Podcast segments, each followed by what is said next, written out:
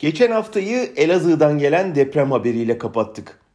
Yeni haftayı ölenlere başsağlığı, yaralılara şifa dileyerek karşılayalım ve 40'a yakın ölü sayısının artmamasını dileyelim. Cuma günkü Elazığ depreminden sonra anlaşıldı ki bilim insanları depremin gelişini neredeyse nokta atışıyla saptamış. Hazırlık yapılması için yetkilileri uyarmış, projeler hazırlamışlar. Devlet Planlama Teşkilatı projeleri reddetmiş. Üstelik binaların depreme dayanıklı hale getirilmesi için toplanan vergilerin hesabı da verilmemiş.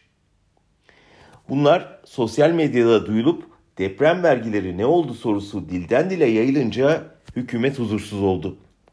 İçişleri Bakanı siyasetin vakti değil, birlik olmamız lazım diyerek eleştirilerin önünü kesmeye çalıştı. Sonra da panik yaratanlar hakkında tahkikat başlatacağız dedi. Talimatı alan savcılar hemen kolları sıvadı, peş peşe soruşturmalar başladı. Öncelikle belirtmek lazım ki depremi önleyecek şey yaratıcı siyasettir.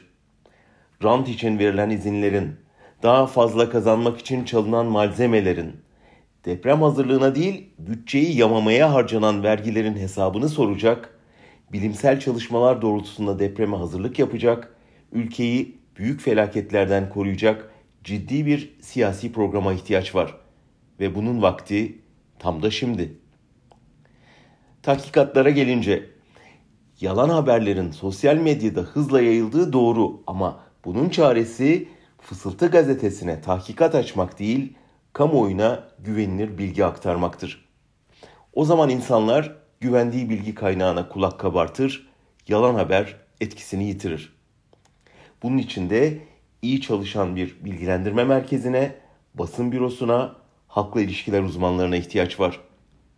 Tabi bunu da basın kartlarını iptal ederek gazetecileri cezalandırmaya çalışan, sosyal medyada muhalif avına çıkan, sadece sultan neylerse güzel eyler diyen bir kafayla yapamazsınız. İhtiyacımız tahkikat değil, hakikat.